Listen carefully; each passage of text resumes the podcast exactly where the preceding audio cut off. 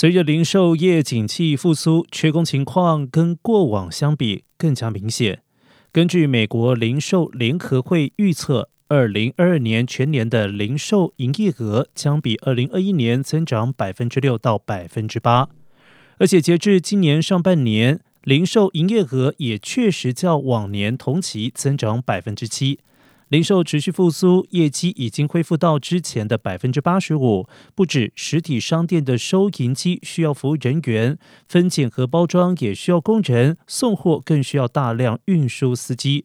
以处理日益庞大的线上订单。对劳动市场的需求直线增加，但跟过往相比，求职者并没有显著的减少，但零售业却频频缺工。专家表示，由于职缺供过于求，使得百分之七十的成年人寻找新的工作，更有百分之六十二的人有兴趣转向全新的行业或领域，导致零售业缺工情况加剧。